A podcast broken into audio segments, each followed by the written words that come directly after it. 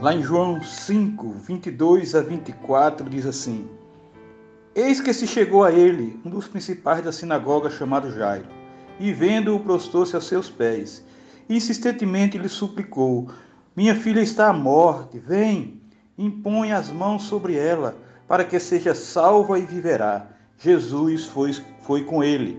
No versículo 35 e 36 diz: Falava ele ainda quando chegaram alguns da casa do chefe da sinagoga, a quem disseram: Tua filha já morreu, porque ainda incomodas o mestre. Mas Jesus, sem acudir a tais palavras, disse ao chefe da sinagoga: Não temas, crê somente.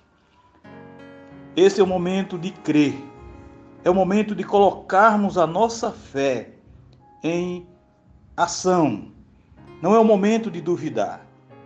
Quando Jesus diz: Não temas, crê somente, é o que nós temos que viver hoje, é o que nós temos que praticar hoje. Ter a fé em Cristo Jesus, saber que Ele é o Deus Todo-Poderoso, é o Deus Filho, é o Deus Altíssimo e Ele está no controle, sim, de todas as coisas.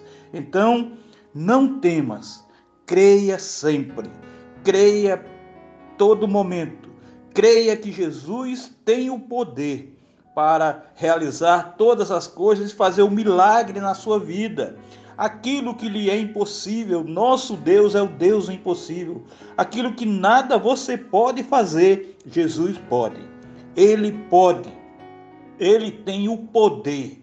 Por isso, creia tão somente, não temas mas saiba que Jesus está contigo. Jesus está à frente de todas as coisas. Jesus comanda e guia todas as coisas.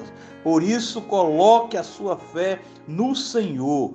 Viva esta fé, pratique, testemunhe esta fé e Ande com a cabeça erguida, sabendo que o Senhor está atuando, o Senhor está fazendo, o Senhor está realizando, o Senhor está conduzindo sua vida e conduzindo tudo aquilo que lhe é impossível, realizando para a glória do nome dele, porque ele é Deus, ele é o Senhor. Por isso, não temas, creia sempre, creia tão somente creia que Jesus é o seu Senhor, o seu Salvador e o seu Redentor. Que Deus lhe abençoe.